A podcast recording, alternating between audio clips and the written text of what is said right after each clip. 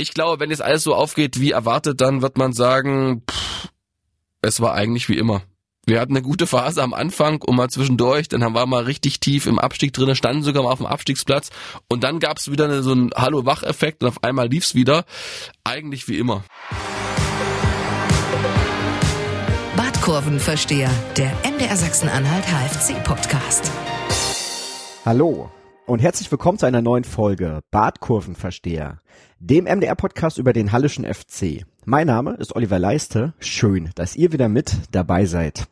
Und mit dabei, mir zugeschaltet aus Halle, ist mein geschätzter Kollege, der einzig wahre Badkurvenversteher, Stefan Weidling. Hallo Stefan. Vielen Dank, Olli, ich grüße dich. Ja, wir wollen heute über die beiden Spiele gegen Havelse und gegen Osnabrück sprechen, nur noch ein bisschen über Elias Huth. Da gab es ja jetzt in den letzten Tagen das ein oder andere interessante Detail, was da vielleicht bekannt geworden ist. Und da wollen wir natürlich auch noch ein bisschen vorausschauen auf die anstehenden Aufgaben. Aufnahmedatum für diesen Podcast ist Mittwoch, der 19. April. Tja, Stefan, zwei Spiele, zwei Punkte und zwei völlig unterschiedliche Gesichter. Kann man das so zusammenfassen? Auf den Punkt gebracht, finde ich.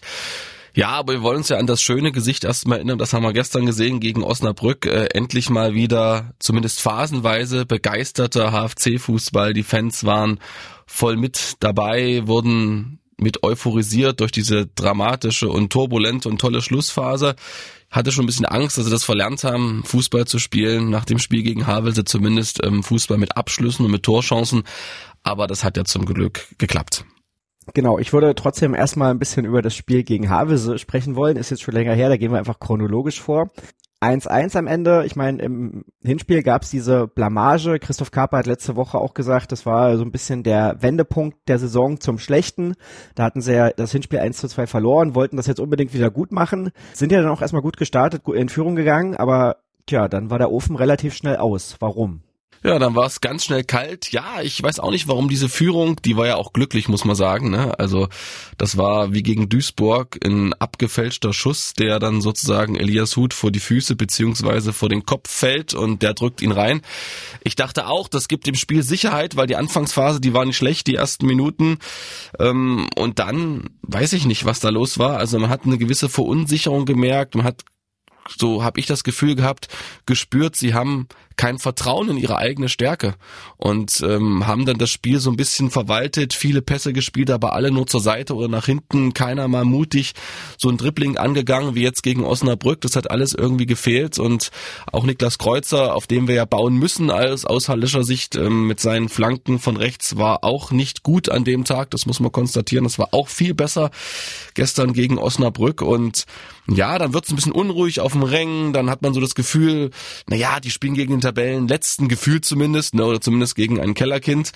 Da muss doch mehr gehen, da muss doch mehr kommen und dann setzt Havelse Nadelstiche, die richtig wehtun. Lakenmacher zweimal völlig frei vor Tim Schreiber. Der macht das dann großartig, hat sich da nochmal gesteigert im 1 zu 1, wie ich finde, bleibt da sehr lange stehen, ist reaktionsschnell, taucht da ab, bietet da quasi dem Stürmer keine Entscheidung an. Und das ist das, das große Plus, was ich sehe bei Tim Schreiber, dass ähm, er also nicht abkippt oder irgendwie eine Bewegung macht und der Stürmer sieht, okay, ich muss da und dahin schießen, das macht er nicht, er bleibt lange stehen und ähm, auch ein Verdienst sicherlich von Marian Unger, ihn dazu so einer Stärke hinzubringen, aber das ist egal. Ähm, und diese Nadelstiche, das wollte ich sagen, die verunsichern natürlich weiter. Du merkst, du bist hinten anfällig. Da kommt ein Sören Reddemann rein, der hat einen Vertrag bis 2024 unterschrieben vor einer Weile. Der kann total sicher auftreten, auftreten und dem unterläuft dann so ein wirklicher Patzer, eine Konzentrationskatastrophe war das. Er spielt der Lagmacher direkt in den Fuß und ja, das alles führt natürlich dazu bei, dass dieses Vertrauen in die eigene Stärke nicht größer wird, sondern eher noch kleiner. Und dann war es eben so ein Murks am Ende. Wobei dir so ein Fehler kann dir auch auf jedem Niveau passieren. Ne? Bei mir LVB Leipzig, da siehst du das in jedem Spiel 17 Mal solche Fehler, also nicht von mir selber, sondern von allen Spielern auf dem Platz. Von dir natürlich nicht, Olli, das ist mir klar. Mhm. Na, jetzt Ostermontag das erste Mal durchgespielt und natürlich zu Null als Innenverteidiger. Also Wirklich, ja? Ja, wir haben 1-0 gewonnen. Erster Sieg seit seit Wochen. Mit mir als Innenverteidiger und da ist natürlich nichts angebrannt hinten. Und ich glaube, bei Arminia Magdeburg läuft's nicht mehr, seitdem du nicht mehr da bist, oder? Ah, die haben auch gewonnen am Wochenende, habe ich geguckt. so. Also Okay. ähm, haben sie mich, mich gut kompensiert. Aber was ich sagen wollte, also auf unserem Niveau passiert das natürlich ständig. So in der dritten Liga passiert das auch noch relativ oft. Und wenn wir uns erinnern, selbst Oliver Kahn hat mal ein WM-Finale verloren, weil er einen Ball fallen lassen hat. Also Patzer sind auch irgendwie Teil des Spiels, ne? Da hast, da hast du recht, aber generell war es kein so entschlossener Auftritt. Ein bisschen flatterig war trotzdem Spielaufbau. Sion Reddemann hat's viel besser gemacht gegen Osnabrück. Das will ich auch herausstellen, will nicht nur draufhauen. Ist ja auch kein Draufhauen. Wir müssen ein bisschen kritisieren. Die Männer werden auch gut bezahlt. Die müssen das auch mal aushalten. Da ist ein bisschen Schmerzensgeld dabei. Aber das war trotzdem keine gute Partie von ihm gegen Havelse. Punkt. Mhm, okay. Und ja, trotzdem hat André Meyer nach dem Spiel gesagt, die erste halbe Stunde wäre die beste halbe Stunde äh, gewesen, seitdem er Trainer ist. Du hast dich danach auch noch mal ein bisschen darüber mit ihm unterhalten. Warum hat er das so gesagt? Ja, weil ich auch ein bisschen verwundert war, als ich das gehört habe. Ich habe das Spiel zusammen mit dem geschätzten Kollegen von der MZ von Fab mit Fabian Wölfling verfolgt und wir haben uns dann angeguckt und dachten, ich bin zwischendurch fast eingeschlafen, weil äh, es gab ja keinen Torabschluss, es gab keine Spannung, es gab nichts und dann hörst du so einen Satz und dann habe ich aber noch drüber nachgedacht und ähm, habe mit ihm auch drüber gesprochen, mit André Meyer und man muss das so ein bisschen trennen. Ne? Man muss die Fansicht sehen, beziehungsweise vielleicht, beziehungsweise vielleicht auch die äh, Journalistensicht, die Reportersicht. Da war es natürlich so, ähm, da war kaum eine Chance da gegen Havelse, außer dieser eine gut äh, herausgespielte Konter mit oder Angriff mit äh, Jannis Vollert, der sich da einschaltet, auf der rechten Seite zurückgibt auf Zulechner, der haut das Ding aber kilometerweit über das Tor. Das war ein spielerischer Ansatz, sonst war aber spielerisch nichts zu sehen, auch in der in der in der ersten halben Stunde, die André Meyer da hoch angepriesen hat und ja, wenn keine Chancen da sind, wenn keine Abschlüsse da sind, dann hast du nichts zu schreiben und dann und haben die Fans nichts zum Jubeln und dann fragen die sich, warum war das die beste halbe Stunde?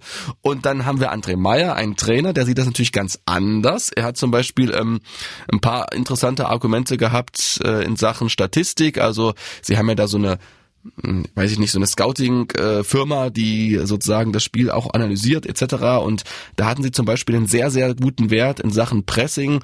Da hat die Pressing-Falle gut zugeschnappt beim HFC. Sie haben viele Zweikämpfe gewonnen, sogar noch besser als der erste FC Magdeburg, ähm, der danach 5 zu 4 gegen Ferl gewonnen hat. Und er sagt eben, wenn man sich das Spiel nochmal genau anguckt, dann gab's ganz kurz, äh, bevor man hätte schießen müssen, nochmal so eine Situation, da wäre eine Lücke gewesen, dort wäre eine gute Möglichkeit gewesen, im Pass zu spielen, aber das hat die Mannschaft eben nicht gemacht, obwohl die Situation aussichtsreich waren und man hat es eben auch geschafft, dass Havelse überhaupt nicht ins Spiel gekommen ist, die erste halbe Stunde. Die hat nicht einen Angriff, die sind kaum aus der eigenen Hälfte rausgekommen. Und als Trainer siehst du eben nicht nur die Abschlüsse, so habe ich's verstanden, sondern du siehst eben ähm, die Möglichkeiten, die dein Team quasi hatte, wenn sie den letzten Pass final gespielt hätten, wenn sie noch entschlossener vielleicht äh, bei einer Aktion in Vordergrund getreten wären. Das ist die Trainersicht, kann ich verstehen. Am Ende ist natürlich Fußball auch ein Ergebnissport und du musst die Massen auch unterhalten. Deshalb ähm, sage ich mal so, also ich kann seine Sicht verstehen, bleibe auch dabei. Für mich war es jetzt nicht die beste halbe Stunde, äh, die ich gesehen habe unter seiner äh, Ägide, aber so ist es halt. Okay, aber sehr schöne Erklärung, das auch mal ein bisschen auseinander zu nehmen, ähm, worauf so ein Trainer dann eben auch alles achtet, was man jetzt als Fan im Stadion vielleicht nicht unbedingt wahrnimmt. Aber selbst wenn es jetzt die beste halbe Stunde war oder eben nicht aus deiner Sicht, danach ist der HFC ja trotzdem einigermaßen eingebrochen. Hast du eine Erklärung dafür? Nee, hat mir ja vorhin schon gesagt. Ich glaube, dass einfach die Überzeugung weg war in die eigene Stärke. Und interessant war ja zum Beispiel die Aussage von Niklas Kreuzer gestern nach dem Spiel gegen Osnabrück. Da hat er nämlich gesagt, dass er nach dem 1 zu 3, dem Eigentor von Landgraf, in einige Gesichter geschaut hat und gesehen hat, wie die Köpfe schnell runtergegangen sind. Und äh, das war sicherlich auch gegen, gegen Havelse so. Und das zeigt ja auch, dass das Selbstvertrauen nicht so da ist. Wo soll es auch herkommen? Du kriegst gegen Wernigerode auf den Deckel, du spielst richtig schlecht in Duisburg. Ähm, gegen Freiburg gewinnst du ein bisschen glücklich, dann ähm, kommt Havelse, wo alle denken, Mensch, das ist ein Pflichtsieg. Ich habe überall gelesen, Pflichtsieg, Pflichtsieg, Pflichtsieg ähm, und dann kannst du diese Erwartungen nicht erfüllen und es läuft einfach nicht. Ja, ich glaube, das ist viel, viel Kopfsache einfach. Es ist viel Kopfsache, weil dass sie es können, haben sie ja gegen Osnabrück gezeigt, dass sie mutig nach vorne spielen können, dass sie zu Torabschlüssen kommen. Ich glaube, das ist dann irgendwie so. Vielleicht fehlt auch so ein richtiger Leader, so ein richtiger Anführer, der mal vorangeht. Also klar, Jan Löhmannsröhm macht das gut. Der hat gut gespielt, gegen Osnabrück hat die Bälle gut verteilt, aber ich meine sowas verbal, wie ein Sebastian May, der mal rumbrüllt auf dem Feld, weißt du? Ähm, der auch mal über den Niedfeld hinausgeht. Niedfeld ist auch laut, aber anders irgendwie, der die Mannschaft wachrüttelt. Vielleicht hat das gefehlt gegen Havelse. Das ist aber nur eine Mutmaßung. Ähm, ich weiß es nicht. Da würde ich dagegen halten und behaupten, dass das äh, Jan Löhmannsröben phasenweise auch ganz gut macht. Also auch die Kommunikation und gerade eben auch das Emotionale durchaus mitbringt. Aber vielleicht fehlt jemand, der dann einfach auch noch ein bisschen besser Fußball spielen kann oder ein paar bisschen bessere Ideen reinbringt. Das glauben zumindest unsere Fans in der Facebook-Gruppe. Da habe ich in den letzten Wochen immer wieder gelesen, dass äh, Marcel Titsch Rivero schmerzlich vermisst wird, was ja auch ein bisschen überraschend ist, weil er anderthalb Jahre ja wirklich keine große Rolle beim HFC gespielt hat. Aber seitdem André Meyer da war, war er dann schon so mit die entscheidende Figur und wird dann jetzt offenbar auch sehr vermisst, ne? Naja, genau, da gab's also eine klassische Rochade. Samson, der bei Schnorrenberg einen guten Stand hatte im defensiven Mittelfeld, der war auf einmal draußen und Titsch Rivero, der bei Schnorrenberg keinen guten Stand hatte, war auf einmal drin. Das war ähm, dieser Wechsel. Ich glaube, bei Marcel Titsch Rivero ist es einfach diese Ruhe am Ball. Du weißt, du hast da einen Ankerpunkt, den du immer wieder anspielen kannst, der vielleicht auch mal eine Idee hat. Er ist aber definitiv auch nicht einer, der jetzt nach vorne so ein 1 zu 1 geht. Da hat der HFC einfach keinen. Es gibt keinen beim HFC oder nur mit Abstrichen vielleicht Tom Zimmerschied, der wirklich mal so ein 1 zu 1 Spieler ist, ne? Der also wirklich mal so ein Dribbling wagt. Czabakowski macht's in Ansätzen, aber so einen richtigen gibt's nicht und vielleicht ist das ja der Punkt. Sicherlich, Marcel Titsch Rivero ähm, ist immer einer, der mit seiner Erfahrung ähm, so ein Spiel auch lesen kann, der es lenken kann, der vielleicht einmal das Tempo verschleppt, der auch eine gewisse Passschärfe hat und mal so ein Spiel beschleunigen kann. Ja, hätte sicherlich dem HFC gut getan. Sebastian Bösel ja auch verletzt, der hat ja auch nicht mitgespielt. Ja, haben die Fans gut beobachtet. Also mit TR, wie wir ihn ja nennen in Halle, ähm, wäre es vielleicht ein bisschen besser geworden. Und dann eine Aussage, die ich nach dem Spiel auch noch sehr interessant fand, habe ich gelesen von André Meyer, der eben auch gesagt haben soll, äh, wir stehen zu Recht auf Platz 15. Jetzt nach dem Spiel gegen Osnabrück äh, steht der HFC auf Platz 14. Aber wir sind ja beide auch eher so, dass wir den HFC tendenziell einen Tick höher eingestuft hatten und ihm vor einigen Wochen auch noch zugetraut hätten, tendenziell sogar einstellig abzuschließen. So naja, Platz ich habe ja sogar die mutige These aufgestellt, am Ende gibt's Tabellenplatz 8. Genau. Muss ich jetzt die Kollegen zum Mittagessen einladen. Das wird teuer, lieber HFC. Hm? Ja, aber warum steht der HFC tatsächlich zu Recht da unten? Naja, also ich finde ja, so eine, so eine Tabelle, die lügt nicht, das stimmt, dieser, dieser Satz, den man immer wieder sagen kann, aber es gibt natürlich auch einen gewissen Spielraum.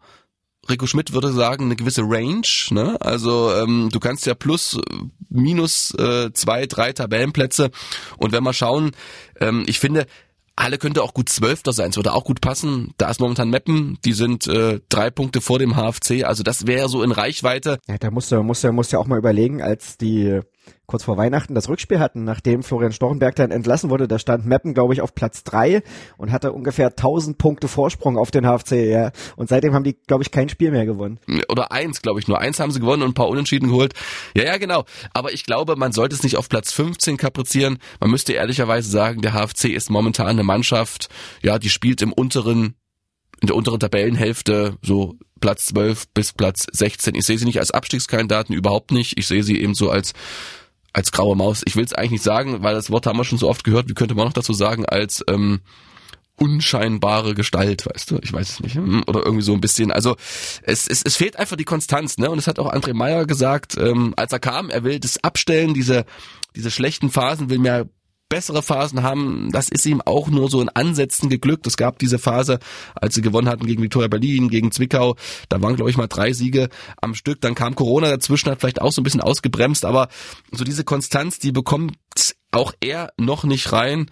Ich glaube, da sollten wir uns nicht verzetteln, die Saison ist abgehakt, der Klassenhalt, der wird erreicht und dann wird nächstes Jahr angegriffen und das kann ich auch schon äh, verraten, das fand ich interessant, in meinem Gespräch hat er gesagt, ähm, wir müssen eine ganz andere Mannschaft aufstellen. Es wird was ganz Neues, was ganz anderes geben, was auch immer äh, das heißen mag. Ich glaube, es wird jünger, es wird frischer werden beim HFC.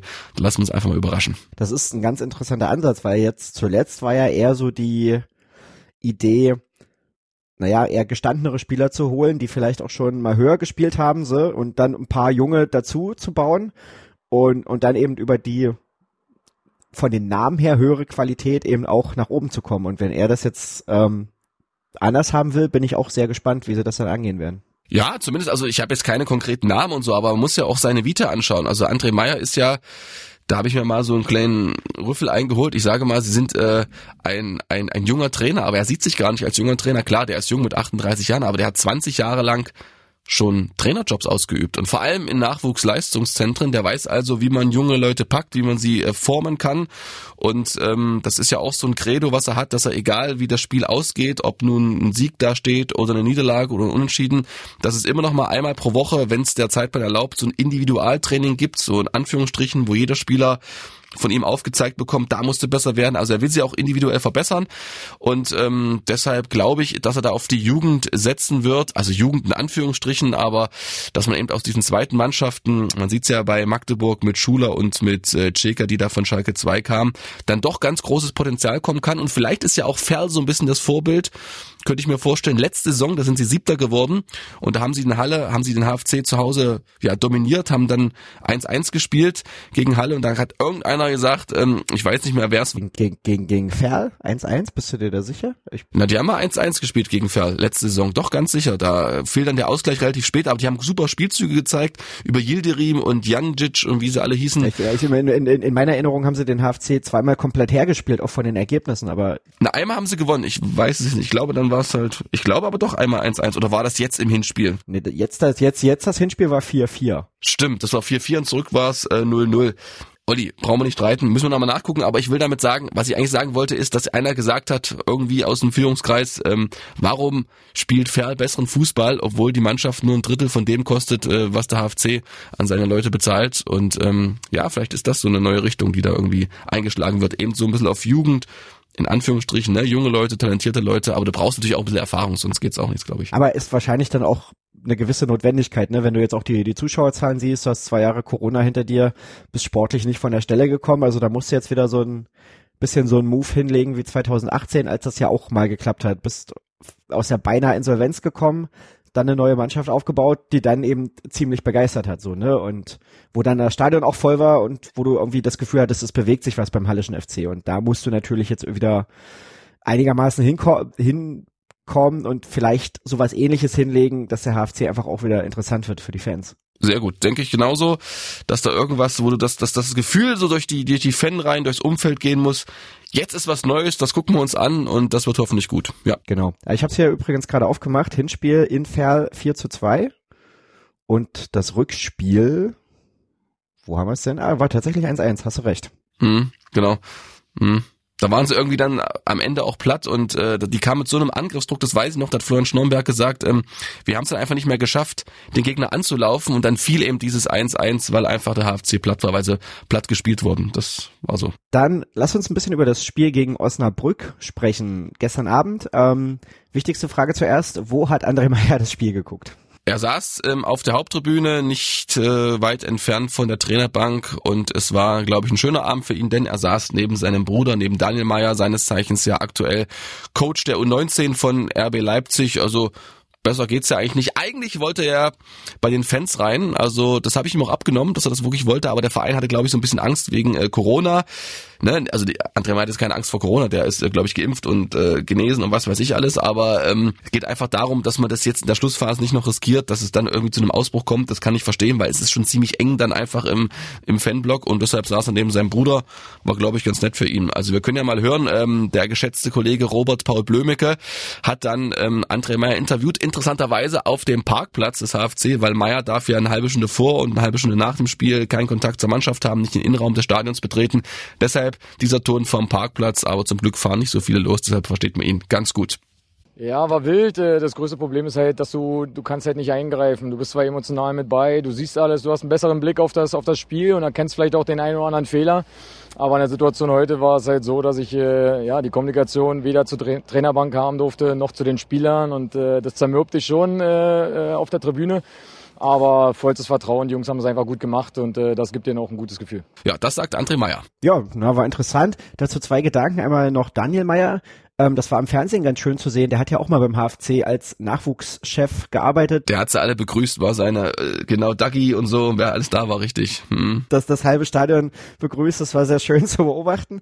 Ähm, und ja, André Meyer, und jetzt hat er gesagt, naja, er darf keinen Kontakt haben. Ich glaube ganz ehrlich, also so richtig stimmt das nicht. Weißt du, also theoretisch ist es ihm verboten, aber ich meine, umgekehrt, Max Bergmann sitzt ja auch immer mit Kopfhörern da oben. Der kann ihm sicherlich eine SMS geschrieben haben, aber das würde er nicht offiziell sagen, weißt du? Natürlich nicht, aber, oder auch wenn er, wenn er die Kopfhörer drin hat, weißt du, dann steht er da drei Meter da hinten und hat halt gerade angeblich mit der Mutti telefoniert, aber kann ja trotzdem dem Max da irgendwie ein paar, paar Hinweise gegeben haben. Insofern glaube ich schon, dass sie im Kontakt waren, gerade in dem Stadion, wo die, wo die Abstände so nah sind. Weißt du, ich kann mich mal noch erinnern, irgendwann Eintracht Frankfurt, da war, glaube ich, Willi Reimann Trainer und der hat für irgendwas x Spiele Sperre bekommen und da wurde das Waldstadion gerade umgebaut und dann saß er in irgendeinem Container 100 Meter vom Spielfeld weg und das war so ein Fernsehbild, das hat sich mir eingeprägt. Da ist es ein bisschen schwieriger. Beim Hallischen FC über mhm. äh, 7 Meter 30 Distanz zur Seitenlinie da ist es, glaube ich, ganz gut möglich, vielleicht trotzdem auch ist ja auch, man kann ja auch so ein bisschen stille Post spielen, ne? Er sagt irgendwas ins Daniel Meyer ins Ohr, der läuft dann zufällig unten ähm, bei was weiß ich wem lang, bei Marian Unger irgendwie und flüstert dem was zu. Na klar, das kann schon sein, aber ich weiß wirklich nicht, ob der Einfluss eines Trainers während des Spiels so groß ist. Ich glaube, die Halbzeitansprache, die ist wichtig. Äh, die hat er definitiv nicht gemacht. Äh, da wurde bestimmt nicht zugeschaltet per Video. Der André Meyer, die hat äh, Max Bergmann gemacht und ähm, die Wechsel, dass er nun Zulechner und Scherbakowski bringt, das lag ja nun auf der Hand. Also das waren die einzigen beiden, die äh, nach vorne sozusagen noch was bewegen konnten. Deshalb ähm, war das auch kein Hengstenwerk.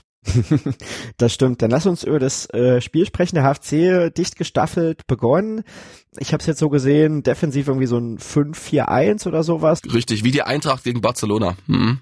Offensiven in 3-5-2. Das war sehr schön zu sehen, immer wenn der HFC den Ball gewonnen hat. Äh, Tom Zimmerschied sofort nach vorne geschoben, eben den, den zweiten Stürmer besetzt. Das hat ja erstmal ganz gut funktioniert. Was waren aus deiner Sicht die Idee, mit der der HFC ins Spiel gegangen ist? Ja, also ich glaube, ähm, zum einen spielte eine Rolle, dass Halle ja drei Tage vorher ein Spiel gehabt hat gegen äh, Havelse. Also geht es ja auch darum, ein bisschen Kräfte zu sparen, erstmal sicher reinzukommen. Und sie wussten auch, Osnabrück, die müssen was anbieten. Also die, die müssten oder mussten eigentlich gewinnen, um den Abstand zur Richtung Platz drei Richtung Braunschweig nicht größer werden zu lassen, beziehungsweise da ranzukommen. Ist jetzt nur gelungen mit einem Punkt, sonst hätten es äh, drei sein können bei einem Sieg. Logisch. Und äh, ich glaube, das war erstmal so ein bisschen die, die Marschroute. Wir stehen hinten sicher und gucken mal, was Osnabrück so vorhat. Und das hat ja auch sehr gut funktioniert ähm, bis zum 1 zu 0. Da war es dann halt irgendwie ein Fehler von Eberwein. Also die Flanke war von, ich weiß gar nicht mehr, Opoko oder Traoré. Ähm, Haider verlängert die, weil Niedfeld einmal ein Kopfballduell verliert, sonst war er echt Kopfball stark. Und dann entwischt dieser ähm, Klaas Mm, Eberwein, dann kommt äh, von links noch Kreuzer angerauscht, versucht noch zu retten, der kommt aber zu spät, aber hat Eberwein einfach gepennt, dann war er weg und dann ist es eben passiert. Und beim 2 zu 0, da war der HFC mutiger, ne? Zimmerschied, der wirkte für mich so ein bisschen aufgedreht, da ist da so ein Dribbling gegangen gegen zwei Osnabrücker, verliert den Ball und dann spielen die es brutal schnell nach vorn. Dann war es, glaube ich, Opoku mit der äh, Hereingabe und Hickel ist dann einfach äh, schneller am Ball. Vollert ähm, fehlen da ein paar Zentimeter, sonst hätte es wahrscheinlich auch ein Eigentor gegeben. Ja, das war einfach grandios gespielt von, von Osnabrück und da siehst du eben, wenn du mutig bist, ja, dann kannst du auch schnell bestraft werden. Aber da hatte ich auch so ein bisschen den Eindruck, dass man dann nach dem 0 zu 1, was jetzt in dem Moment nicht unbedingt in der Luft lag vorher. Nee, es war völlig überraschend für mich. Hm. Dass man dann so ein bisschen schon die Ordnung aufgegeben hat und das sehr schnell reparieren wollte und da sehr wütend reagiert hat und deswegen Osnabrück da dann das angeboten hat, auch noch das 2 zu 0 zu schießen. Hast du es auch so gesehen? Ja, im Nachhinein war das sicherlich ein bisschen optimistisch äh, von Zimmerschied, wenn er sich da auf der linken Außenbahn, ich glaube, war Höhe Mittellinie, das war jetzt auch ähm, ja keine Position, wo er hätte drau viel draus machen können. Hätte er sicherlich hinten rumspielen sollen, ja, aber ähm, das sind halt Entscheidungen, wenn er sich dann doch irgendwie durchsetzt und auf einmal richtig viel Platz hat, hat er richtig viel Wiese vor sich. Ist halt so. Also ähm, ich weiß nicht, ob das so beabsichtigt war, ob das wütend war, kann ich so nicht rauslesen, äh, müsste man mal den Spielern sprechen. Ich glaube, das passiert einfach so intuitiv. Er ist halt so drauf angelegt, dass er mutig in Dribblings geht, hat er wahrscheinlich auch die, die, ähm, ja, die, die, die Einladung äh, von André Meyer so zu entscheiden. Und dann passiert das halt. Ne? Er hat's ja auch gesagt, André Meyer, er gewinnt lieber 4 zu 3 als 1 zu 0. Es wäre fast das 4 zu 3 geworden. Es wäre so schön gewesen. Dann hätte man sozusagen, der Kreis hätte sich endlich mal geschlossen. Aber äh, er sagt ja auch, es ist dann so, dann, dann wenn wir, wenn man vorwärts äh, verteidigt beziehungsweise offensiver äh, im, im Ansatz ist, dann, dann passieren eben Fehler und dann verlierst du in zwei Kämpfen und dann kriegst du auch mal ein Gegentor. Und nicht jede Mannschaft spielt es auch so gut aus wie Osnabrück, muss man auch dazu sagen. Das stimmt. Wer mir wieder gut gefallen hat, war Jan Löhmannsröhm, gerade mit seinen Spieleröffnungen. Da sind ja auch einige Situationen entstanden. Und so richtig krasse Chancen hatte der HFC in der ersten Halbzeit ja nicht, aber. Na, von Hut, von Hut der Kopfball nach Kreuzerflanke und Eberwein, wo er vielleicht hätte ein bisschen eher schießen können.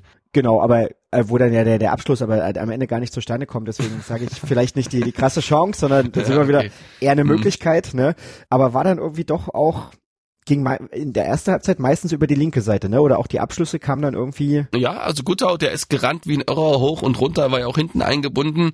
Also ich weiß nicht, ob es daran lag, dass äh, Kreuzer ja gegen äh, Havels nicht so gut drauf war. In der zweiten Halbzeit gab es den Wechsel. Auf einmal ging viel über rechts und dann hat Kreuzer zu seiner Stärke zurückgefunden. Da kamen wirklich Sahne, Flanken, auch gute Standards. Nicht ganz so gut, wie er sie schon mal geschossen hat, aber gute Standards und vor allem die Flanken, die kamen wieder. Ne? Und der war mutig, er ist äh, durchmarschiert auf der rechten Seite und äh, Julian Gutto hat das gut gemacht, aber am Ende muss man auch ehrlich sagen, viel Aufwand und wenig Ertrag, weil so richtig vorbei ist er nicht gekommen und mal so eine richtige Flanke konnte er nicht setzen und so mal in den Rücken der Abwehr auf seiner Seite ist er nicht gekommen. Hatte auch mit Traoré keinen leichten Gegenspieler gehabt, also. Aber, aber immerhin dann das Tor von Niklas Kreuzer vorbereitet, ne? Jetzt muss ich überlegen, war das eine gute Flanke, ja? Würde sagen, ja. War aber in der zweiten Halbzeit, richtig. Ja, war dann, er kriegt den Assist, genau. Nee, das hat er gut gemacht, das stimmt. Die war gut, die Flanke und, äh, glaube Kreuzer stand gar nicht so richtig richtig gut zum Ball, aber hat es dann technisch schlau, schlau gelöst und hat das Ding dann so reingedrückt. Das war schön. Genau, da sprechen wir gleich noch drüber. Ähm, lass uns erstmal noch über Michi Eberwein sprechen. Der hat jetzt die letzten Spiele ein bisschen defensiver gespielt. Gestern habe ich ihn irgendwie als Achter gesehen. Du hast jetzt schon gesagt, beim Tor hat er dann zum Beispiel gepennt. Da war auf war er der Nächste sozusagen, da war seine Lücke beim, beim 0 zu 1 für Osnabrück. Wie hast du ihn jetzt so in den beiden Spielen gesehen? Na, also gegen Havelse war er noch defensiver als jetzt gegen Osnabrück. Also da hat man schon gemerkt, das ist schon so ein Ballmagnet, der kann schon Bälle ansaugen, aber wenn er sie verteilt hat gegen Havelse, war es eher mal zur Seite und nach hinten und ganz selten eben mal nach vorne mal so ein Pass in die Tiefe, also Richtung äh, Tor der Havelser.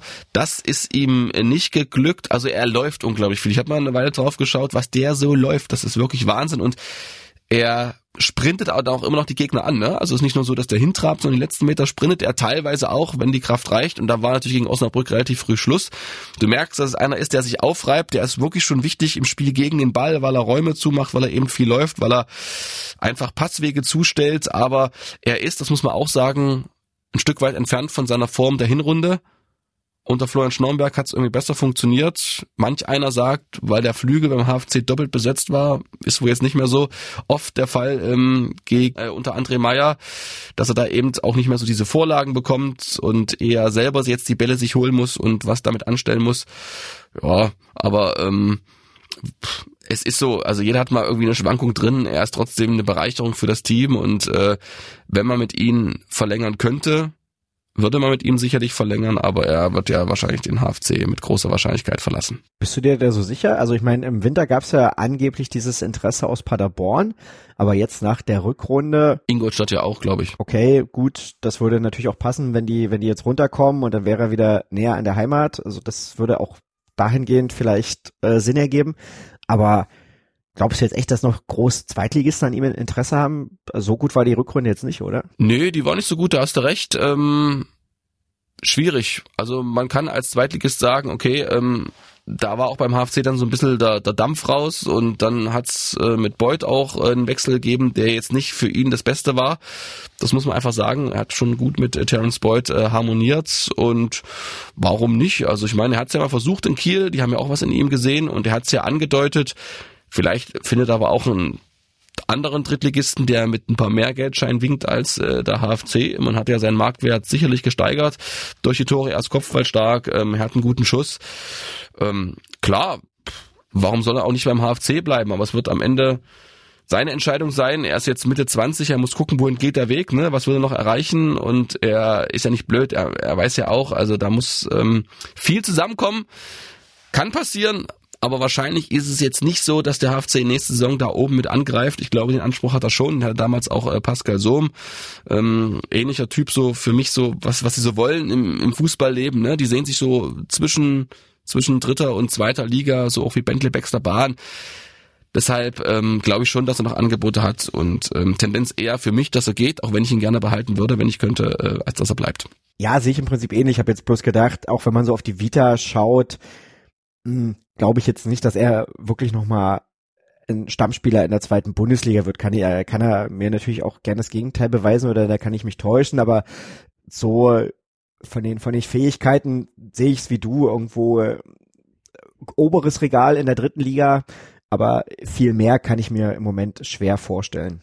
So, dann gab es zur Halbzeit einen Wechsel und Julian Derstroff wurde eingewechselt und dann habe ich so überlegt, den habe ich irgendwie diese, diese Saison gefühlt noch gar nicht gesehen. So letzte Saison war er phasenweise sehr präsent, gerade im Winter war dann irgendwann mal so ein Zeitraum, wo er dann echt auch oft getroffen hat, hatte er dann am Ende auch acht Tore, drei Assists.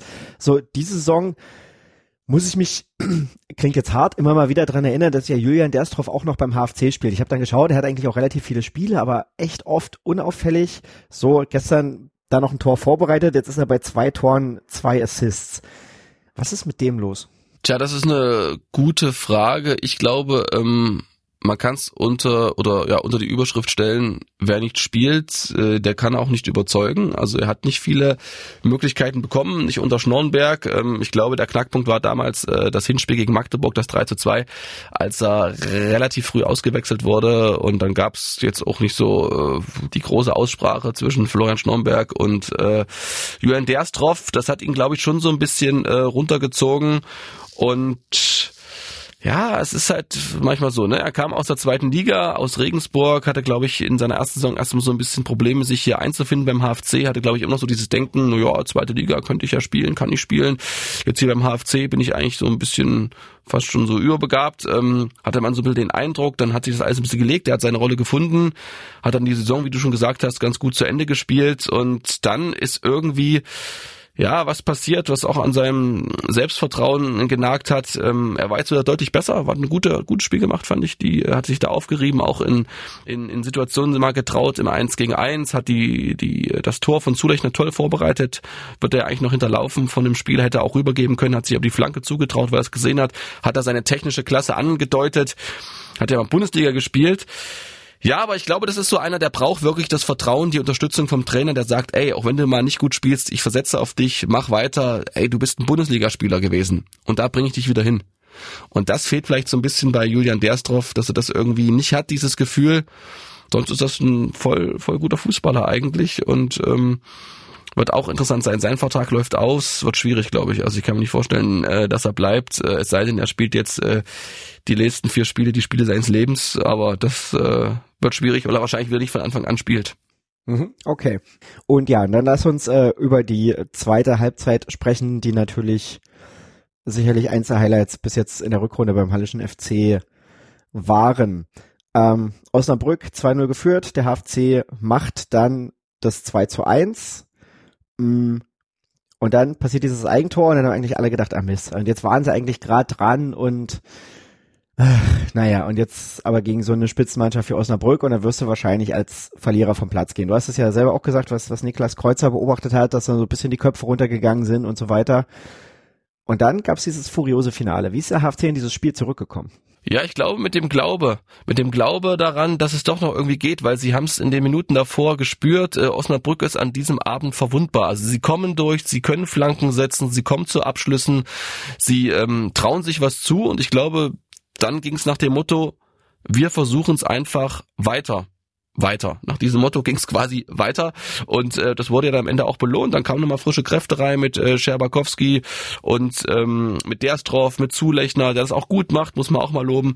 Äh, wenn man sieht, wie er da, wie da sein Laufweg ist beim beim beim 2 zu 3, die Flanke erstmal ganz toll, haben wir schon gesagt, von Derstroff und dann stiehlt er sich dazwischen die beiden Innenverteidiger und dann ist es einfach mega schwer zu verteidigen. Und dann siehst du, der Mann hat mal Bundesliga gespielt für Freiburg, neun Spiele. Der hat Zweitliga gespielt für Aue, das ist ein guter Kicker, der Österreicher und ähm, das das war dann so ein bisschen der Dosenöffner. Also am Ende hat's einfach das Tor gebraucht und dann war das Publikum voll da und dann hast du gespürt, es geht was. Aber ich hatte auch ehrlich gesagt ähm, auch das Gefühl nach dem 1 zu 3, es geht noch was an diesem Tag weil sie einfach ähm, ja irgendwie wachgerüttelt waren, auch dieses 3 zu 1 nach dem Motto, das kann doch jetzt nicht sein. Klar, hingen bei einigen die Köpfe, aber die Offensivleute haben weiter nach vorn gespielt und, und haben es einfach versucht. Sie haben Osnabrück beschäftigt, haben auch Löhmanns Röben stand ganz oft ähm, wie so ein Handballer äh, 20 Meter vorm vorm äh, Strafraum der Osnabrück hat die Bälle nach links, nach rechts verteilt, geguckt, wo ist eine Lücke. Sie, Osnabrück musste verschieben und irgendwann hat es dann halt mal geklappt. Über das, äh, das erste Tor von Niklas Kreuzer wollten wir nochmal sprechen. Das war ja ganz interessant bei den Kollegen in Pink gestern, die das Spiel übertragen haben und der Kommentator ähm, gemeint, naja, den hat er schön reingestolpert und Niklas Kreuzer hat selber hat gesagt, na, den Kommentator müsste man entlassen. Das war ja nicht selber reingestolpert und meint dann auch, der Ball springt ihm noch ein bisschen auf und Max Bergmann, der Trainer, hat dann gesagt, naja, dass es dann ein bisschen seltsam aus war, aber dass das technisch relativ schwierig war, den Ball so zu treffen. Und ich glaube, das war die Variante, die mir am besten gefallen hat. Also ja, er ja, springt, mir auch. Ich glaube, er stand nicht ganz richtig sozusagen und hat es einfach gut gemacht. Da hat er gemerkt, okay, ich muss jetzt irgendwie noch den, den, so, so eine Bewegung machen und dann, also gegen meinen eigentlichen Laufen, mich ein bisschen verkrüppeln und dann von der Innenseite geht er halt an Pfosten und dann war er drin. Also ähm, ist eigentlich völlig wurscht, finde ich sozusagen. Also Hauptsache, er ist reingegangen und äh, egal, auch wenn er reingestolpert wäre, völlig egal. Er hat's ähm, gut gemacht und, und hat einfach dran geglaubt, das Ding irgendwie reinzusetzen und dann hat's eben geklappt. Genau. Und dann kurz danach das, das 3-1 durch Niklas Landgraf, auch sehr bitter, weil der in dem Moment eigentlich schon ausgewechselt worden sein sollte. Und dann aber das Spiel äh, von Tim Schreiber am Tor zu schnell gemacht wurde, so dass der Wechsel nicht zustande kam, ne? Aber ja, in so einer Situation, also den hätte dann ein anderer Spieler vielleicht auch reingemacht, oder? Ja, dahinter war ja gleich ein Osnabrücker, ähm, er muss die Grätsche riskieren. Entscheidend ist aber, was passiert äh, davor. Und es war so, dass Janis Vollert der mir in den letzten beiden Spielen sehr gut gefallen hat. Auch gegen Havelse war er für mich bester Mann, weil er sich offensiv mit einschaltet, weil er ähm, viele Dribblings wagt, damit vorgeht. Dann gibt's einen missglückten Doppelpass, ich glaube, zwischen ihm und Eberwein, bin mir jetzt nicht mehr sicher. Egal, der Eberwein war, glaube ich, schon draußen.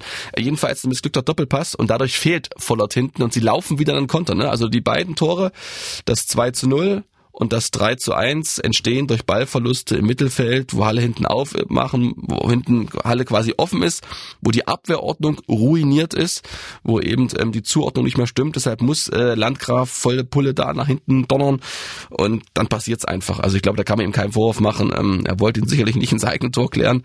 Das ist dann wirklich schwer. Also ich, mich, mich würde mal interessieren, wie man es dann besser macht. Wahrscheinlich muss er noch einen Tick schneller sein, dass er eben ihn mit einem Spann zur Seite drücken kann, weißt du, zur Seite schieben kann, als mit der Fußspitze rein. Frage ich mal nach, was man da hätte besser machen können. Ja, genau das im Prinzip, aber das ist natürlich in der Situation einfach auch schwierig so. Also ne, du, du willst ja erstmal klären und na, du musst ja erstmal überhaupt den Ball treffen. So und na, dann kannst du eben auch Glück haben oder Pech haben und klar, wenn du noch eine halbe Sekunde eher da bist, dann kannst du vielleicht noch eine andere Bewegung machen. Die Zeit war in dem Moment nicht so und dann passiert eben mal. Also ich glaube, da kann man jetzt nicht sagen richtig oder falsch, sondern er muss versuchen zu klären, das hat er gemacht und dann kann es eben auch mal schief gehen. Was ich ganz interessant fand, du hast es jetzt eben schon angesprochen mit den beiden Kontern und Osnabrück hatte ja dann auch noch ein, zwei Möglichkeiten, hm, auch wieder in Führung zu gehen oder das Spiel vorher schon zu entscheiden. Aber mein, meine, meine, meine These ist so ein bisschen, ähm, weil der HFC es dann wild gemacht hat in der ersten Halbzeit schon mal ein bisschen, hat es aber nicht geklappt, aber in der zweiten Halbzeit dann auch durch die Wechsel weil sie es wild gemacht haben, ähm, sind sie sind sie zurückgekommen. Also es hätte auf jeden Fall auch schief gehen können. In dem Fall hat es aber geklappt. Ja, gehe ich mit. Auf jeden Fall. Also sie haben das Risiko, sag mal so, das Risiko deutlich erhöht und das kann man entweder als wild bezeichnen, wenn der Innenverteidiger mit vorgeht, oder einfach als mutig, um dann eine Überzahlsituation zu schaffen. Es war ja auch mal so, dass Jonas Niedfeld durchmarschiert ist und auf einmal einen Kopfball, ähm, glaube neben das Tor gesetzt hat oder jedenfalls hatte der auch eine Chance. Also Risiko sind sie gegangen. Sie sind einfach mutig gewesen, sind Risiko gegangen und am Ende wurde es belohnt. Punkt. Was sind denn diese beiden Ergebnisse in der Summe wert? Also die beiden Unentschieden jetzt. Ja, das eine, das letzte Unentschieden macht das, das davor vergessen. Also ich glaube, das ist das Entscheidende. Ähm, jetzt überwiegt einfach, ähm, ja, diese, dieses 3 zu 3 gegen Osnabrück. Das war einerseits mal wieder ein Fußballfest ähm, für die Fans, weil es einfach toll war von der Stimmung, weil man zurückgekommen ist, eben zwei Tore aufgeholt hat und weil man gemerkt hat, hey, wir können doch Fußball spielen. Hey, wir können uns doch äh, Torchancen herausspielen. Wir trauen uns Abschlüsse zu. Wir können gut flanken. Wir kommen auch mal hinter die Abwehrreihe der Osnabrücker und das ist das Entscheidende, glaube ich, dass sie gemerkt haben, wir können auch gegen ein Spitzenteam, was sicherlich auch nicht ausgeruht war. Ne? Die hatten eine lange Fahrt äh, hinter sich von äh, 1860 München nach Osnabrück, kurzen Tag Pause, am Montag dann nach Halle, aber das ist egal.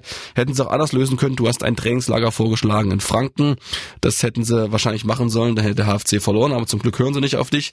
Aber trotzdem ist es so, sie ziehen viel Selbstvertrauen, glaube ich, raus aus diesem, ähm, aus diesem Unentschieden, aus diesem letzten vor allem und auch das gegen Havels hat am Ende einen Punkt gebracht für den Klassenhalt, weil Fair verloren hat, dank äh, Schützenhilfe vom ersten FC Magdeburg.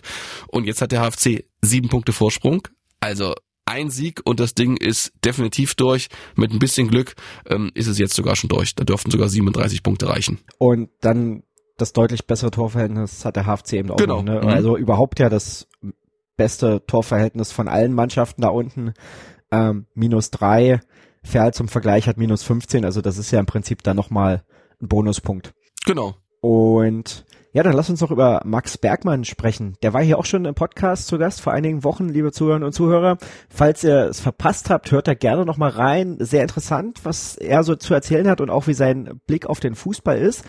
Und ja, unser Kollege Robert Blömecke hat ja mit André Meyer nach dem Spiel auch nochmal über Max Bergmann gesprochen, ne? Und da können wir, glaube ich, nochmal reinhören, wie er seinen Co-Trainer so einschätzt.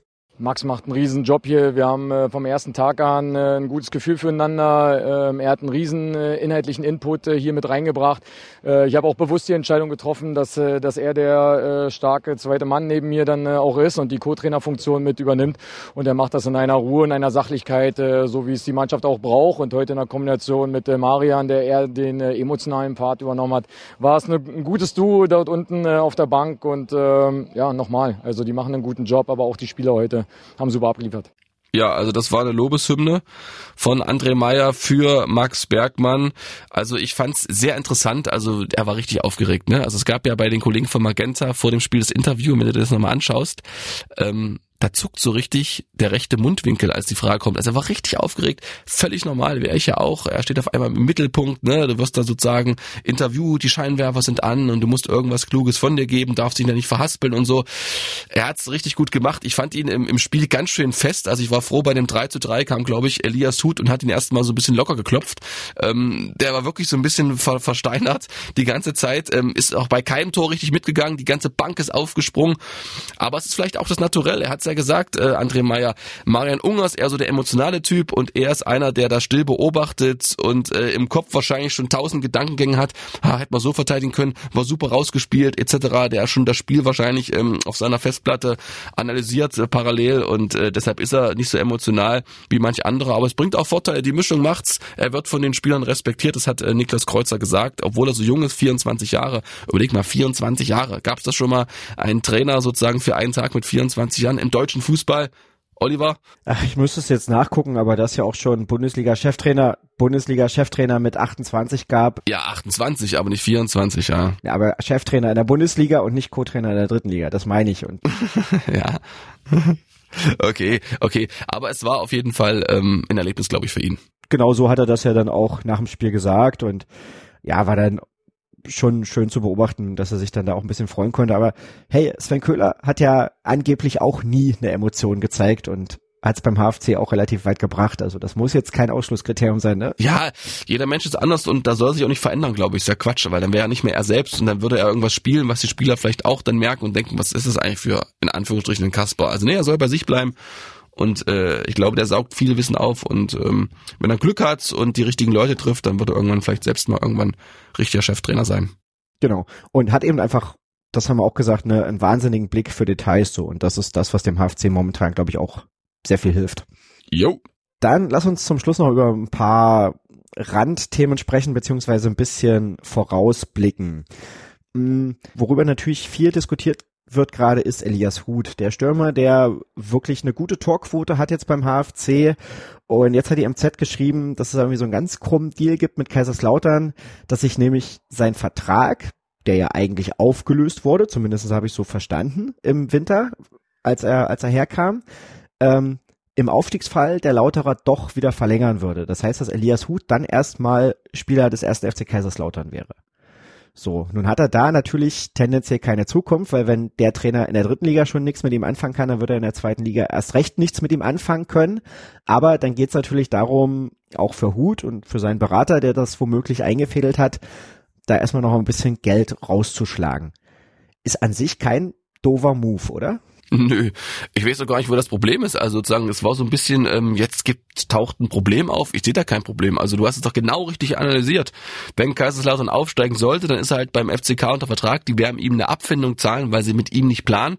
Kann man nicht vorstellen, dass sie ihn auf die Bank setzen. Das ist ja auch völlig blödsinnig. Also wenn er schon in der dritten Liga nur zu wenigen Einsätzen kam und insgesamt nur zu zwei Toren, dann, ähm, dann, dann, dann werden sie ihn sozusagen ähm, mit ein bisschen Geld äh, verabschieden. Und wenn Kaiserslautern eben nicht aufsteigen sollte, dann dann läuft der Vertrag aus und ist da alles wie gehabt. Also wo ist das Problem? Am Ende liegt es daran ihm. Was will er? Will er sozusagen äh, zu einem attraktiveren Drittligisten oder will er beim HFC, wo er sich ein gutes Standing erarbeitet hat, weitermachen? Will er nach einem halben Jahr schon wieder einen neuen Verein suchen oder will er endlich mal irgendwo ankommen? Das ähm, ist die Frage, die er sich stellen muss. Er entscheidet. Aber ich hatte ein bisschen das Gefühl bei ein paar Fans, dass sie sich da irgendwie verschaukelt fühlten. Aber ich finde es jetzt erstmal völlig plausibel, wenn es diese Option gibt, dass er dann zumindest sagt, okay, die, die Kohle nehme ich dann nochmal mit. Und ich glaube sogar, dass, dass das sogar ein Vorteil für den HFC sein könnte, weil dann im nächsten Jahr, wenn wir jetzt, ich weiß jetzt nicht genau, was er in der zweiten Liga verdienen würde, aber sagen wir mal, weiß ich nicht, 15, 20.000 Euro im Monat. So, Vertrag läuft, glaube ich, noch ein Jahr, müsste ich jetzt auch nachgucken. So, das heißt, da reden wir über was, 200.000 Euro, sage ich jetzt mal.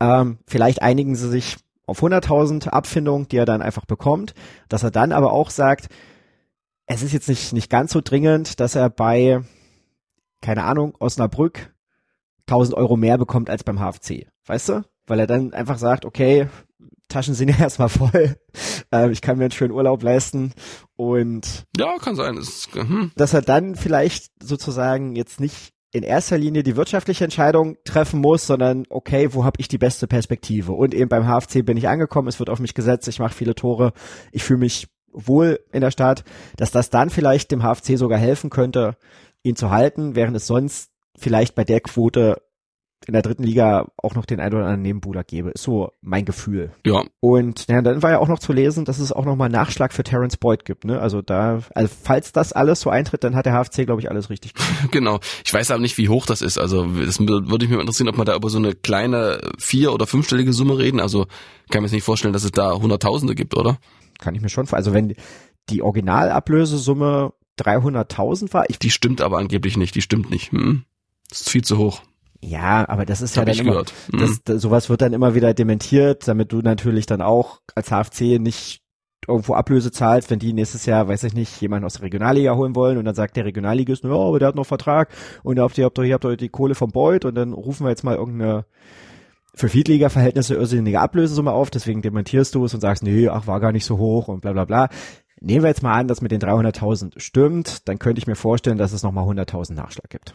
Alter, was wir für was wir für äh, Rechnungen hier aufmachen, das ist ja Wahnsinn. Aber auch nochmal sozusagen, das sind jetzt einfach nur Nee, das, sind, das, das, sind, das, sind, das sind überprüfte Zahlen, kannst du ruhig mal so sagen. Das sind absolut verifizierte Zahlen von Oliver Leiste hier, unserem neuen Finanzexperten. Deswegen wollte ich das gerade nochmal klarstellen, dass es eben genau nicht so ist, aber so mit den Erfahrungen der letzten Jahre und was man dann manchmal auch im Nachgang hört, was da so für Summen unterwegs waren, könnte ich mir jetzt vorstellen, dass es in beiden Bereichen ungefähr in die Richtung geht. Naja, außerdem hast du ja die Erfahrung durch Arminia Magdeburg und jetzt durch deinen Leipziger Verein, du bist ja da quasi auch im Fußballbusiness mit drin und kennst die Gehälter ungefähr, du bist ja quasi ganz nah dran, kann man sagen. Nee, das hat damit nichts zu tun, aber ich arbeite natürlich einfach schon eine Weile im Fußball und dann hat man sich ja auch schon mal mit Zahlen beschäftigt. Geht mir ja genauso wie dir, denke ich. so, dann äh, am Samstag spielt der HFC bei Borussia Dortmund 2 im Westfalenstadion. Das würde auch nochmal ein richtig schönes Erlebnis und wäre doch eigentlich auch ein schöner Vorwand vor der Kulisse, äh, ja, dann den Klassen halt perfekt zu machen, oder? Und es sollen ja 80.000 kommen. das wäre 80, alle, alle, alle 80.000 80 HFC-Fans. Mindestens, das wäre natürlich wirklich eine riesen Überraschung. Ich glaube, wenn das passiert, ähm, dann geht's in die Geschichtsbücher ein. Wenn sich hier, sage ich mal, eine Riesenkolonne auf den Weg macht, das müsste eigentlich so einen Aufruf geben. Man kann ja wirklich sowas mit Augenzwinkern machen, alle ins, heißt das eigentlich noch Westfalenstein, heißt das nicht Signal Iduna Park? Ja, aber ich nenne immer gerne Stadien bei ihren eigentlichen Namen und spare mir gerne mal die Sponsorennamen, weil die Sponsoren zahlen mir jetzt auch kein Geld Ach so, das wusste ich ja nicht. Ich dachte, das wäre irgendwie so, ein so ein Gebirge da. Hm. Das Signal Iduna Gebirge. Okay. Ähm, ja, ist auf jeden Fall eine Riesensache. Also ich stelle mir da vor, wenn dann wo ich nur 1000 Leute drin sind oder 1500, diesem riesigen Stadion, ja. Also da guckst du hoch, die Hänger da auf der Südtribüne und überall. Also das wird für viele ein Erlebnis sein. Sie müssen aufpassen auf Immanuel Ferrei. Der ist besonders ähm, gegen Ostteams treffsicher zweimal getroffen, gegen Zwickau zweimal im Hinspiel getroffen, gegen Halle und ganz wichtig, das Zentrum zu bekommen. Das war damals die Devise von Florian Schnorrenberg noch äh, im Hinspiel immer gesagt, das Zentrum zu, das Zentrum zu, das Zentrum zu, weil Dortmund 2 ist so dribbelstark, die sind so spielerisch gut besetzt ähm, mit jungen Talenten. Da haben sie jetzt so ein, so ein ich weiß, Bradley Fink heißt der oder so, ähm, geholt. Michael Bradley Fink, so ein Schweizer mit ähm, britischen Pass, Top-Talent da, 18 Jahre alt, schon Marktwert von 500.000, so wertvoll ist nicht mal Olli Leiste und äh, das wird auf jeden Fall eine richtige Hausaufgabe, aber sie haben diese große Motivation, Dortmund 2 ist gerettet. Ähm, die haben die große Motivation, jetzt mit dem Sieg quasi alles klar zu machen. Theoretisch, glaube ich, geht's sogar. Ne? Wenn sie quasi gewinnen und Fair verliert, haben sie zehn Punkte Vorsprung, neune kann Fair nur noch bekommen. Dann wäre der Aufstieg quasi im Westfalenstadion. Da feiern manche die Meisterschaft. So war es ja vor zehn oder elf Jahren, das letzte Mal vor elf Jahren, glaube ich, mit Jürgen Klopp. Und jetzt feiert der HFC dort seinen Aufstieg. Äh, sein, sein Klassenerhalt, Entschuldigung. Na gut, aber jetzt hat der HFC sieben Punkte Vorsprung auf Ferl. Ferl hat auch noch vier Spiele. Naja, aber dann nur noch drei, oder danach? Ja, aber wenn Ferl auch gewinnt? Ja, wenn Ferl auch, ich habe gesagt, wenn Ferl verliert. Ach so, das so, Entschuldigung, das hatte ich nicht gehört. Dann, Entschuldigung. Hm. dann könnte es klar sein, genau. Ja, wäre natürlich ähm, eine schöne Geschichte, wenn man dann auch noch einfach im April da schon einen Haken dran machen kann und da vielleicht wieder noch ein bisschen mehr Zeit für die Planung hat. So ähnlich war es ja letzte Saison im Ende dann auch, ne? Also wurde lange gezittert und die Stars, aber und dann, was weiß ich, gegen Dynamo Dresden gewonnen. Genau. Und plötzlich war die Sache eigentlich relativ schnell dann geklärt. Richtig, richtig. Und vielleicht ist es, äh, damals war es das Spiel gegen Uerdingen als Wendepunkt, jetzt vielleicht das Spiel gegen Osnabrück und dann gibt's am Ende noch zehn Punkte für den HFC. Da sind wir schon bei dem letzten Punkt, über den ich noch sprechen wollte. Also A, wie viele Punkte braucht der HFC noch aus deiner Sicht? Drei sicher, dann ja, ja. Hm. Okay. Und Niklas Kreuz hat gestern noch einen schönen Satz gesagt, ähm, oder er hat seinen Trainer angeblich zitiert und meinte, es bleiben von einer Saison immer die letzten Spiele im Kopf, was ja, wenn wir über die letzte Saison reden, tatsächlich auch so war, wo eben diese letzte Phase dann ausschlaggebend war, auch das mit Florian Schnorrenberg verlängert wurde. Was wird denn von dieser Saison vom Hallischen FC im Kopf bleiben? Na, da warten wir erstmal das Ende ab. Das ist ja alles noch nicht ganz sicher, auch wenn die Wahrscheinlichkeit sehr hoch ist, dass der HFC nächste Saison in seine elfte Drittligasaison geht, wenn ich mich nicht äh, verrechnet habe. Ich glaube, wenn jetzt alles so aufgeht wie erwartet, dann wird man sagen, pff, es war eigentlich wie immer. Wir hatten eine gute Phase am Anfang und mal zwischendurch, dann haben wir mal richtig tief im Abstieg drinne, standen sogar mal auf dem Abstiegsplatz und dann gab es wieder eine, so einen Hallo-Wach-Effekt und auf einmal lief's wieder. Eigentlich wie immer, wird wahrscheinlich dann so ein bisschen die Aussage sein. ist auch ein bisschen traurig, oder? Ja, Fußball ist nicht planbar, was heißt traurig, Mensch? Ähm, es ist halt so. Ne? Also man muss es dann einfach auch mal äh, anerkennen, dass man von mehr träumen kann. Wir, erinnern uns an die Aussage von Ralf Minge zu Saisonbeginn. Er möchte so eine Rolle spielen wie Hansa Rostock, äh, die letzten Jahre, die immer so um Platz 6 äh, mit dabei waren und dann letzte Saison papp, hochgegangen sind und eine famose, ich muss es einfach mal sagen, eine famose Spielzeit hinlegen, da in der zweiten Liga zu Recht äh, mit Jens Hertel und Ronny Thielemann die Verträge verlängert haben um ein weiteres Jahr. Gruß äh, an die Kollegen da in Rostock. Ja, davon ist man natürlich meilenweit entfernt, aber dann wird man immer wieder Gründe finden, Verletzungen, Herzog, äh, Zimmerschied, äh, Corona, ähm, dann irgendwie ist man in einen schlechten Fluss reingekommen. Also du findest immer irgendwie Gründe, warum es so ist, aber am Ende äh, weiß ich nicht, ob das die Fans äh, beruhigt, ob sie, ähm, was heißt beruhigt oder zumindest ein bisschen tröstet oder ähm, es nachvollziehbarer macht, warum es so gekommen ist. Ich glaube, am Ende wird es schon so sein, dass ein bisschen Enttäuschung da ist, aber trotzdem auch ein bisschen Fröhlichkeit, weil der Klassenerhalt eben geschafft wird oder geschafft wurde dann in dem Fall und äh, das kann vielleicht auch nochmal so ein bisschen Auftrieb geben, so nach dem Motto, es kann ja eigentlich nur besser werden. Vielleicht dann nächste Saison, vielleicht nächste Saison. Dieses, ja, und vielleicht ist ja wieder was dabei, wie damals vor drei Jahren, als man Vierter geworden ist. So dieses, wir hoffen einfach mal. Ja, das ist ja natürlich so Grundbestandteil des Fan-Daseins, ne? so dieser Glaube, dass es dann nächstes Jahr auf jeden Fall besser wird. Das wird unsere Saison, so nach dem Motto. Ähm, aber ich habe schon so das Gefühl, dieses, dieses alles wie immer, dass das tatsächlich das sein könnte, was irgendwie bleibt und was sehr viele im HFC-Umfeld momentan sehr unzufrieden macht. Das siehst du jetzt auch an den Zuschauerzahlen, so Beschränkungen sind weg, aber so richtig kommen die Fans trotzdem nicht wieder. Und ich glaube, das wird auch nicht besser, wenn man jetzt in der elften Drittligasaison dann vielleicht wieder 14. wird oder warten wir jetzt mal ab, vielleicht werden es am Ende 12. Aber so die Richtung ist eben doch oft die gleiche. Und da wird man sich beim HFC auf jeden Fall was einfallen lassen müssen, um da wieder in erster Linie die Fans zu begeistern. Dafür macht man es ja auch hauptsächlich so. Dafür geben die Sponsoren natürlich auch die Kohle, weil sie sagen, sie wollen irgendwie mit, was Positivem verbunden werden. Und wenn du aber mit irgendwie Langeweile und Stillstand verbunden wirst, wird das nicht für immer gut gehen. Na, langweilig war es ja nicht die Saison, fand ich. Es war immer was los. Also Trainerwechsel, äh, schwierige Phase, gute Phase. Langweilig ist es nicht und vielleicht. Nee, langweil, langweilig nicht, aber äh, sportlich geht's nicht voran. So. Ja, aber was soll da zum Beispiel der Fan vom FC Augsburg sagen? Die machen auch immer drei Kreuze, dass sie in der Bundesliga bleiben. Die haben mal eine gute Saison gespielt, wo sie oben mit dabei waren es ist eben so, also es gibt auch, auch viele andere Mannschaften, die sozusagen immer im Mittelfeld da mit dabei sind, SV Meppen oder was weiß ich. Also klar, aber das finde ich finde ich ja als als Fan genauso uncool oder oder ich kann es jetzt auch für mich als Reporter sagen. Ich genieße das immer, wenn du wenn du Phasen hast, wo du das Gefühl hast, dass was passiert. So bei, ist doch klar. So und du siehst es eben auch bei den Fans und deswegen glaube ich und das wünsche ich mir dann einfach auch, wenn die Saison jetzt so wie wir es annehmen gut ausgeht. Ähm, dass einfach mal wieder irgendwas passiert, weißt du, und dass man eben auch als Fan mit ein bisschen mehr Freude über sein HFC spricht und denkt, hey, hier bewegt sich was. Und selbst wenn es dann nicht klappt mit dem Aufstieg oder wenn man eben tatsächlich mal Sechster wird, aber dass man im Februar mal acht Wochen hat, wo man träumen kann, so, weißt du, und mhm. solche Momente und das fehlt jetzt eben dem HFC jetzt auch schon wieder seit drei Jahren und deswegen. Ja, das stimmt, das stimmt, aber Meppen zum Beispiel, die haben auch geträumt ähm, im Winter und dachten, sie steigen vielleicht in die zweite Liga auf und dann war das so eine ernüchternde Saison, aber glaube ich trotzdem, dass sie am Ende sagen, es war trotzdem schön, dass wir in unserer Hansch Arena da so viel Spaß hatten, auch wenn es nur eine Halbserie war und ähm, ja, weiß nicht, ob er immer alle glücklich machen muss am Ende, weißt du, das ist ja auch so ein bisschen. Ja, alle, alle nicht, aber für den eigenen Verein kann man es ja zumindest versuchen. Das versucht ja jeder. Ich will ja keinem Verein, das meine ich, es, nimmt, es macht doch keiner irgendwie den Versuch hier, den HFC rechts liegen zu lassen. Die versuchen die alle zu beleben, aber manchmal ist es eben so, weißt du, und du brauchst eben doch Glück. Was soll Mannheim sagen? Mannheim, Mann, ey, die haben auch am Ende, die träumen auch nur vom Aufstieg und kommen auch nicht richtig vorwärts.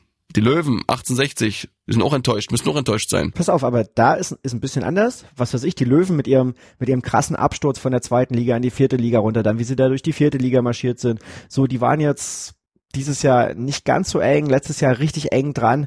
Das ist ein anderes Gefühl. Der Waldhof, die sind, glaube ich, dreimal in der Relegation gescheitert, sind äh, noch im Elfmeterschießen gegen Meppen, das weiß ich noch, irgendwie an Pfosten geschossen. Stimmt, ja. Sind dann aufgestiegen. So, sind jetzt auch oben mit dabei. So, der HFC ist jetzt einfach seit zehn Jahren in der dritten Liga und ist davon zweimal einstellig abgeschlossen. Ich müsste jetzt nochmal nachkommen, vielleicht waren es dreimal. Ja, vierter, vierter, neunter.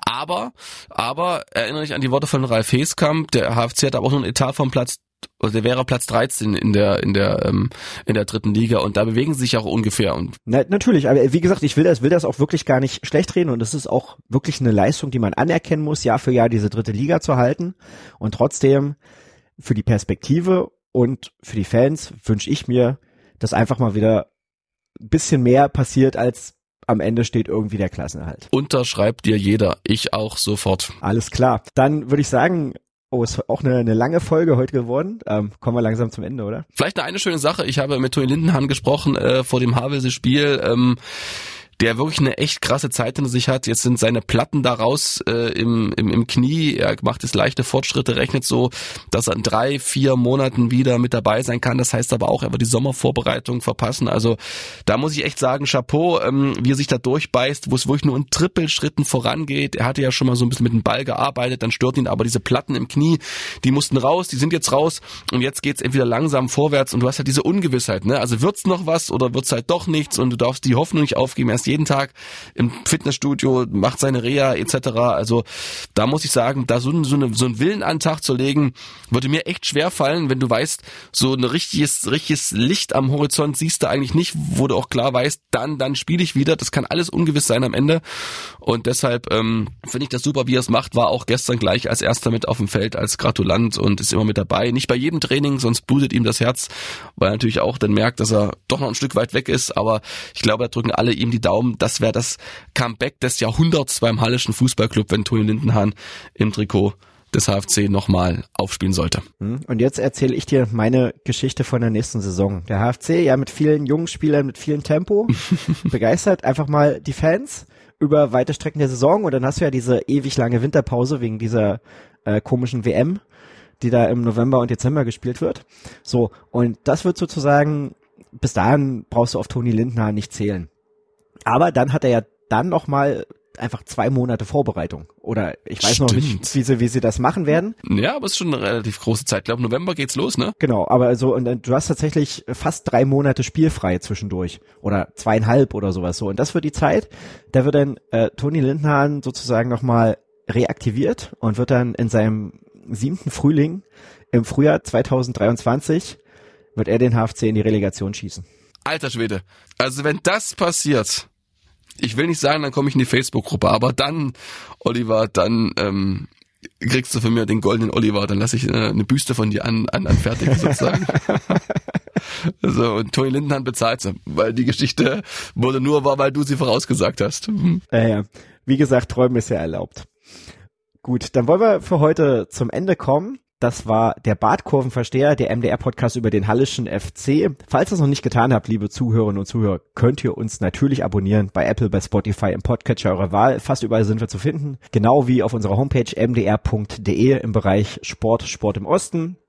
Stefan hat es ja gerade schon angesprochen. Es gibt eine Facebook-Gruppe, die heißt auch Bartkurvenversteher. Da könnt ihr sehr gerne beitreten, mitdiskutieren. Den Stefan trefft ihr da leider nicht, aber dafür mich. Ich antworte auch manchmal. Aber mich trifft man im Stadion. Ich habe mit äh, Dieter Reit schöne Grüße äh, lange oder ein bisschen gequatscht äh, vom Havelse-Spiel. Auch Wolfram Bahn habe ich eh kennengelernt. Auch ein eingefleischter Podcast-Hörer. Also ähm, ich stehe dann eher so auf den normalen Kontakt, weißt du? Das ist ja fair. Da ergänzen wir uns auch ein bisschen. Und genau, kommt da sehr gerne in die Facebook-Gruppe. Da könnt ihr dann eben auch mit uns und mit unseren oder mit uns diskutieren und Fragen an unsere Gäste schicken. Und ja, dann bedanke ich mich bei euch, dass ihr heute eine Stunde lang dran geblieben seid und diesen Podcast wieder hoffentlich mit Freude gelauscht habt. Und Stefan, dir vielen Dank für deine Ausführungen. Alles klar, vielen Dank, Olli, hat Spaß gemacht und äh, dann bis bald. bis bald, ciao. Jo, ciao. Badkurvenversteher, der MDR Sachsen-Anhalt HFC Podcast.